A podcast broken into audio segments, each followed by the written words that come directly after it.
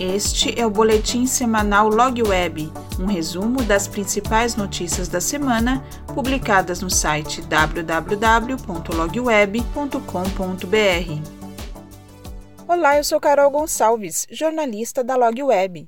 Na semana de 14 a 18 de junho de 2021, publicamos um levantamento da KPMG que analisa os quatro padrões de retomada dos 40 principais setores da economia brasileira após um ano de início da pandemia. Segundo o estudo, a indústria mantém o estágio transformar para reemergir, com perspectivas positivas para um retorno ao normal.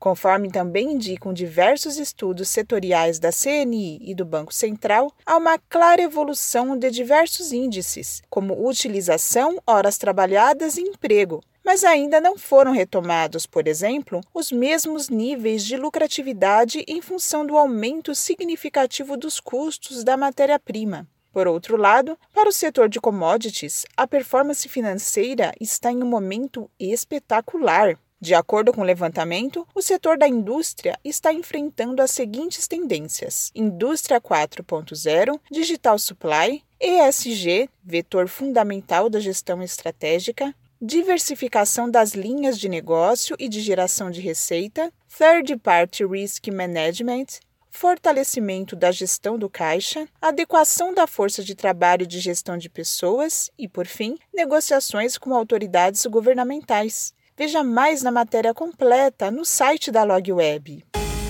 Agronegócio. Também noticiamos que o mês de maio registrou recorde nas exportações de produtos do agronegócio, com 13,94 bilhões de dólares, representando uma alta de 33,7% em relação a maio de 2020. De acordo com a análise da Secretaria de Comércio e Relações Internacionais do Ministério da Agricultura, Pecuária e Abastecimento, as vendas foram influenciadas pelo incremento dos preços internacionais das commodities. O índice de preço dos produtos do agronegócio exportados pelo Brasil aumentou 24,6%, enquanto o crescimento do índice de Quantum foi de 7,3%.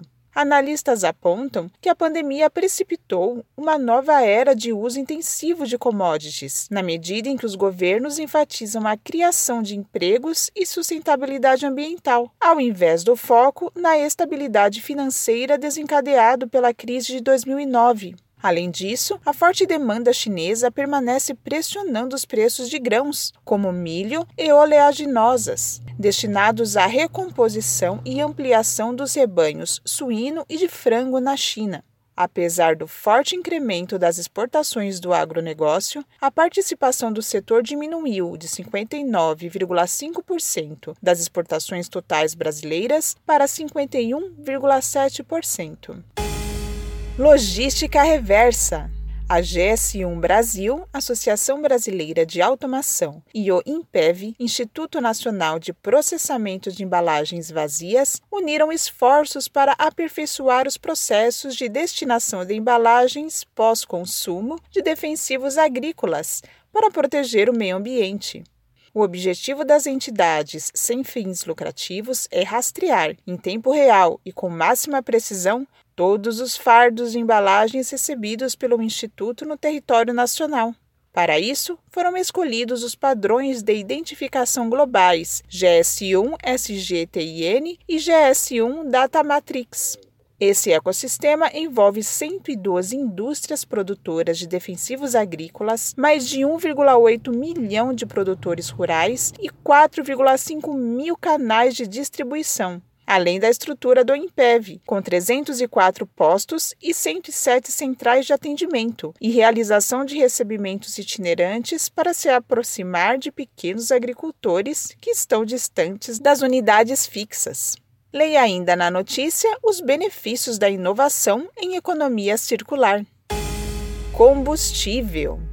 Além de sua vocação histórica para a movimentação de açúcar, o Porto de Santos é também a principal porta para que o etanol brasileiro conquiste o mundo. Em 2020, o Brasil exportou 2,67 bilhões de litros, sendo que 86% saíram pela cidade paulista. Só a Copersucar, líder mundial em comercialização de açúcar e etanol, exportou mais de 700 milhões de litros somente durante o ano safra 2019-2020. Apesar de a maior parte da produção brasileira de etanol ser destinada ao mercado interno, o etanol brasileiro também atrai mercados internacionais, entre eles os Estados Unidos, mais especificamente o estado da Califórnia.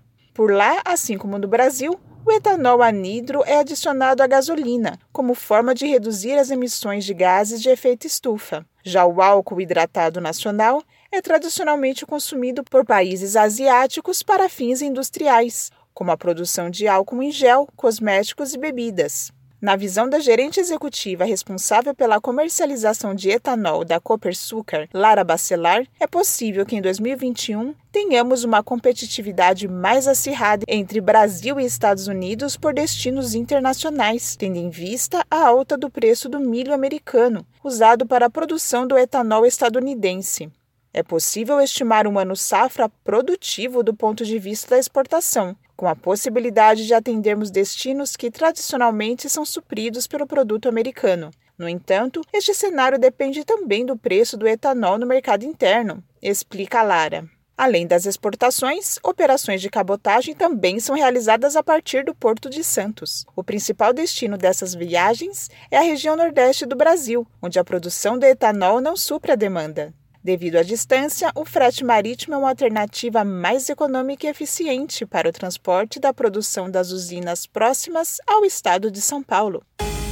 Aéreo. A Azul anunciou o maior plano de expansão regional da história da aviação brasileira no Amazonas. Em parceria com os governos local e federal, a empresa planeja adicionar à sua malha aérea oito novos destinos no estado, ainda no segundo semestre deste ano. As novas operações para Barcelos, Apuí, Eirunepé, Itacoatiara, Humaitá, Borba e Novo Aripuanã terão seu início após a conclusão dos investimentos em infraestrutura aeroportuária. Veja no site da LogWeb o detalhamento da operação planejada para o Amazonas. Sustentabilidade. A Nestlé acaba de anunciar os projetos finalistas do programa Reinvest, concurso global de intraempreendedorismo da companhia.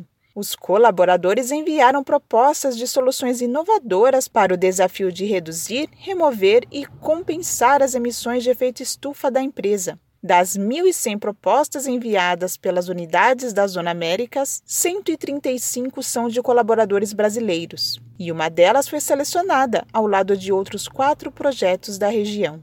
A iniciativa solicitava soluções para toda a cadeia de valor, agricultura, manufatura e logística, embalagem, renovação de produtos existentes e inovação de produtos com menos impacto. O projeto brasileiro selecionado é o Favelas D2C, que propõe um modelo de negócios que possibilita a redução de embalagens e desperdícios. Os finalistas do programa estão na fase de desenvolvimento de conceito, passando por etapas de design thinking, prototipagem rápida e validação. Depois, seguirão para a fase final de construção e teste, que inclui desenvolvimento, piloto e consolidação de aprendizados. Segurança. A profissão caminhoneiro é a sexta mais perigosa do mundo. Diante deste índice preocupante, a Pancari fundou o Instituto Cuidando do Futuro, ICF, uma entidade sem fins lucrativos que desperta nos caminhoneiros a consciência pelo zelo à própria vida, à segurança dos demais veículos e ao bem-estar da família. O ICF atua na mudança de atitude, na construção de um comportamento consciente e de autocontrole do motorista, não por circunstâncias impostas externamente, mas por atitude própria. Por meio de um aplicativo gratuito, o motorista passa a receber todas as informações necessárias para o seu bem-estar durante as viagens, incluindo alertas de risco de acidentes e roubos e um botão de pânico, que o colocará diretamente em contato com a torre de operações da Pancari. Dessa maneira, receberá toda a assistência necessária para prosseguir sua viagem com segurança. Os acidentes no transporte de carga são fruto de um sistema de transportes que, na maioria das vezes, é orientado para prazos e custos cada vez menores, em que os motoristas acabam se tornando vítimas da própria adversidade, explica Darcio Sento Ducato, diretor de gestão de riscos da Pancari. As principais ocorrências são devidas a tombamento e capotagem do caminhão, decorrentes de velocidade incompatível com o traçado das curvas das rodovias, situação que gera mortes ou sequelas irreversíveis na vida dos envolvidos. Veículos a Transmarone chega a 50 caminhões movidos a gás natural e ou biometano da Scania e entra para a história do transporte nacional com a maior frota já adquirida desta solução alternativa ao diesel. Com isso, a transportadora inicia um novo posicionamento, que traz a sustentabilidade como prioridade e conclui um ciclo de investimento na ordem de 50 milhões de reais em várias ações neste campo, e não apenas relativas a esta compra. A Scania, que lidera a transição para um sistema de transporte mais sustentável, atinge a marca de 150 caminhões com esta tecnologia desde o início das vendas, em outubro de 2019. Os veículos serão usados nos segmentos alimentício, varejo, higiene e limpeza, cosméticos e e-commerce em diversos estados brasileiros. Parte já tem contratos com B2W, Carrefour, Grupo Big, JBS, L'Oréal, Nestlé e Unilever. Ainda falando em caminhões, o momento é extremamente positivo para a operação da Iveco no Brasil. A montadora alcançou 220 mil unidades produzidas desde 2000 no complexo industrial em Sete Lagoas, em Minas Gerais. Além do número de destaque na produção de veículos comerciais, a marca registrou crescimento de 66% no primeiro quadrimestre deste ano. Contratou colaboradores temporários e executivos para as áreas de atendimento ao cliente e planejamento e continua o processo de ampliação da capilaridade da rede de concessionárias, que deve terminar o ano com 100 pontos de atendimento em todo o território nacional. Colunistas. Não deixe de ler os novos artigos de Palmério Guzmão e Antônio Robleski, colunistas do portal LogWeb. Palmério fala sobre a importância de cultivar a rede de contatos em logística e Robleski sobre a relação entre a sustentabilidade e a logística. Não perca! A boa notícia da semana é que iniciamos uma série de matérias sobre a Expo LogWeb W6 Connect, feira e congresso virtual de logística, que acontecerá de 21 a 23 de setembro. Por meio de uma plataforma digital completa que oferece um excelente espaço para negócios networking, os principais executivos da área terão acesso aos melhores produtos e serviços do mercado logístico e a conteúdo atual e relevante. Já estão confirmados como palestrantes do Congresso profissionais de alto nível de grandes embarcadores, como Bayer, Ambev, NEC, Kemira, Hector Benkiser, Levis, Hospital Sírio-Libanês, L'Oréal, Bate e muitas outras. Nesta série de matérias, conheça cada palestrante e o tema de sua apresentação, bem como outras informações sobre este grande evento, que tem a Veloy e a Repom como patrocinadoras. Acesse o site feiravirtualdelogística.com.br e saiba como participar. Ah, a página do evento no LinkedIn já tem mais de 3.900 interessados. Faça parte!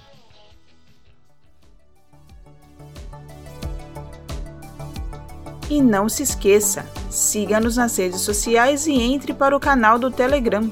Mais informações no site www.logweb.com.br. Até a próxima semana!